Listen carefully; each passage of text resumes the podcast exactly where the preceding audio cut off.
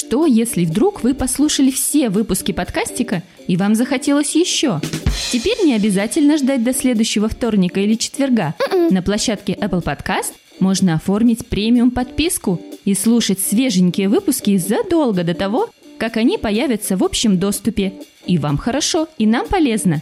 Ведь донаты за подписку помогут нам делать отличные выпуски для малышей и дальше. Переходите в приложение Apple Podcast, в поисковой строке вбивайте слово «подкастик», нажимайте одну из картинок с логотипом и жмите кнопку «Подписаться».